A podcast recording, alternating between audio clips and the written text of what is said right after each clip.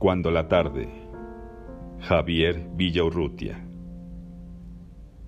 Cuando la tarde cierra sus ventanas remotas, sus puertas invisibles, para que el polvo, el humo, la ceniza, impalpables, oscuros, lentos como el trabajo de la muerte en el cuerpo del niño, vayan creciendo.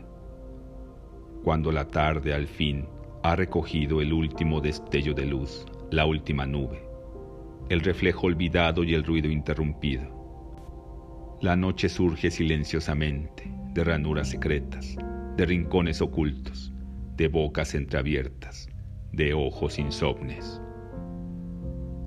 La noche surge con el humo denso del cigarrillo y de la chimenea. La noche surge envuelta en su manto de polvo. El polvo asciende, lento, y de un cielo impasible cada vez más cercano y más compacto, llueve ceniza.